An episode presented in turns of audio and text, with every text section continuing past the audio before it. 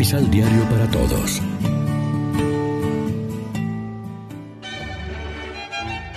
Proclamación del Santo Evangelio de nuestro Señor Jesucristo, según San Lucas. Todos, publicanos y pecadores, se acercaban a Jesús para escucharlo. Los fariseos, pues, con los maestros de la ley, murmuraban y criticaban. Este hombre recibe a los pecadores y come con ellos. Entonces Jesús les dijo esta parábola. Un hombre tenía dos hijos. El menor dijo a su padre, Padre, dame la parte de la propiedad que me corresponde. Y el padre la repartió entre ellos. Pocos días después, el hijo menor reunió todo lo que tenía, partió a un lugar lejano y allí malgastó su dinero en una vida desordenada. Cuando lo gastó todo, sobrevino en esa región una escasez grande y comenzó a pasar necesidad. Entonces fue a buscar trabajo y se puso al servicio de un habitante de ese lugar que lo envió a sus campos a cuidar cerdos. Hubiera deseado llenarse el estómago con la comida que daban a los cerdos, pero nadie le daba nada. Fue entonces cuando entró en sí.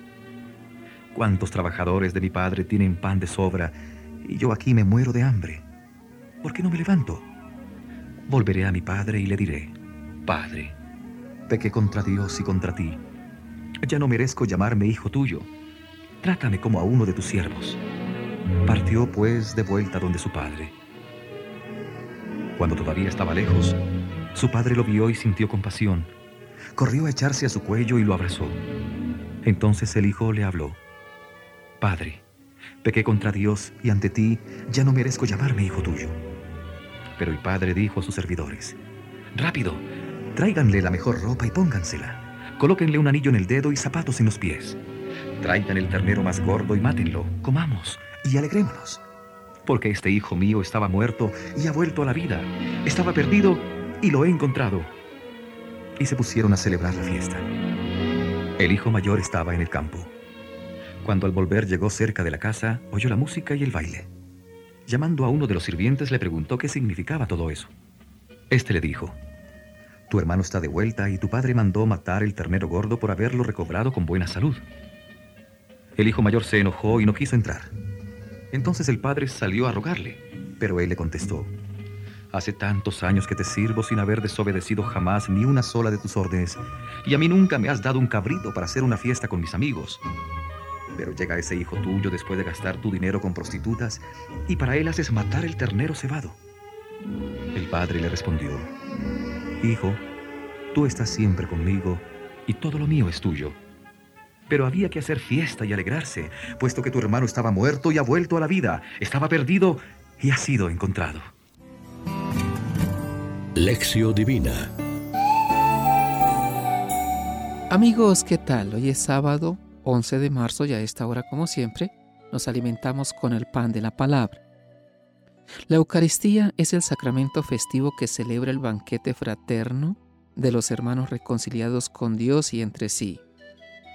He aquí que ahora interviene el hijo mayor que, al volver del campo, se niega a participar en la fiesta. Es la segunda parte de la parábola que podría parecer superflua porque la primera tiene sentido completo y termina la acción narrada. ¿Por qué la añadió Jesús? Para responder a la situación creada. Son los escribas y fariseos críticos de la conducta de Jesús quienes hablan por boca del hermano mayor, que se muestra resentido y trata de injusto a su padre. Tal protesta nacía de la envidia, del egoísmo y de la intransigencia, y no del sentido de la justicia y de la honradez. A pesar de ser el hijo bueno, se muestra más repugnante que el malo. Aunque parece tener razón, desempeña no obstante un papel antipático, hasta el punto de reclamar al padre un cabrito cuando todo lo que hay en casa es suyo. No nos eh, cebemos en él y en los fariseos, porque todos podemos vernos reflejados también en Él.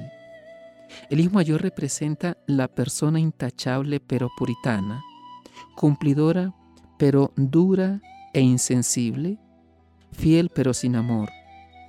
Su obediencia a la ley y su fidelidad al culto carecen de espíritu y de amor. Y sin amor, como dice San Pablo, de nada valen todas las demás supuestas virtudes. Como los observantes fariseos, quizá con buena voluntad, pero con estrechez de metas, hay quienes se hacen una idea de Dios a su medida mezquina. Pero la enseñanza y conducta de Jesús nos dice que no responde a la realidad. Dios ofrece siempre la oportunidad de un perdón que regenera a la persona y cuando Él perdona, rompe la ficha del archivo y empieza un historial nuevo. La parábola del Hijo Pródigo es la escenificación de nuestra situación y de la misericordia de Dios significado en el Padre. Es un canto al amor perdonador de Dios. Es la síntesis de la vida nueva de Jesús. Así es Dios, tan bueno, tan comprensivo, tan indulgente, con quien se arrepiente, tan lleno de misericordia y tan desbordante de amor como el Padre que se alegra del retorno de su Hijo. Reflexionemos. ¿Realmente nos sentimos hijos amados de Dios? ¿Emprendemos sinceros caminos de conversión motivados por la gratuidad y misericordia del Señor? Oremos juntos. Señor, hoy queremos descansar y desandar nuestro camino equivocado para llegar al fin a tus brazos abiertos, dejándonos querer por ti. Así, rehabilitados por tu amor, podremos sentarnos a tu mesa con todos los hermanos. Amén. María, Reina de los Apóstoles, ruega por nosotros.